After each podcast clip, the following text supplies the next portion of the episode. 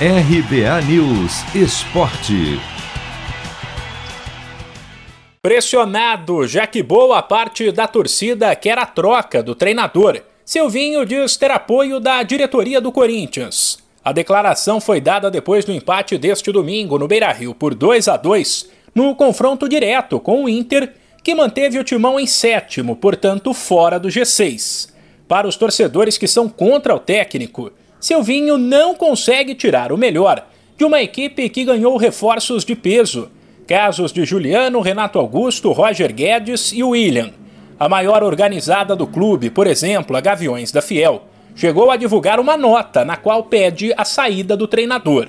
Silvinho, porém, voltou a dizer que o Corinthians é um time em construção e que confia no trabalho de longo prazo. Claro que eu tenho apoio da diretoria, claro que eu tenho apoio do presidente. O que me vale é a, a, a palavra, obviamente, do presidente. A diretoria acompanha o trabalho todos os dias, sabe a demanda de horas a cada momento que nós estamos no clube. Nós praticamente vivemos ali, vai para casa para dormir, mas é pertinente, é da função.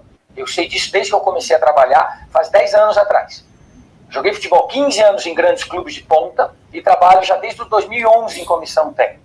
Incorporei comissão técnica do melhor treinador da Europa hoje, Roberto Mancini, na Inter de Milão. Trabalhamos dois anos. Hoje é o treinador da Copa da Europa, ganhadora com a Itália. Trabalhei com o Tite muito tempo no Corinthians e também seleção brasileira. Sabemos exatamente o que nós estamos fazendo. Sobre o jogo contra o Inter, o Timão saiu atrás logo no começo. Virou para 2 a 1 com total participação de Silvinho, que melhorou a equipe ao colocar Duqueiroz e Mosquito aos 10 da etapa final nas vagas de Gabriel e Vitinho e sofreu o gol de empate nos acréscimos. Após as alterações, o Corinthians, que marcou com Juliano e Fábio Santos, dominou o adversário.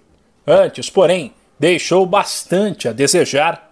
Para Silvinho, o jogo era duro e o Timão mereceu a vitória. Começamos mal o jogo, demos a volta no marcador, que é algo muito difícil percentual de viradas no campeonato brasileiro e assim também em outros campeonatos, ele é baixo.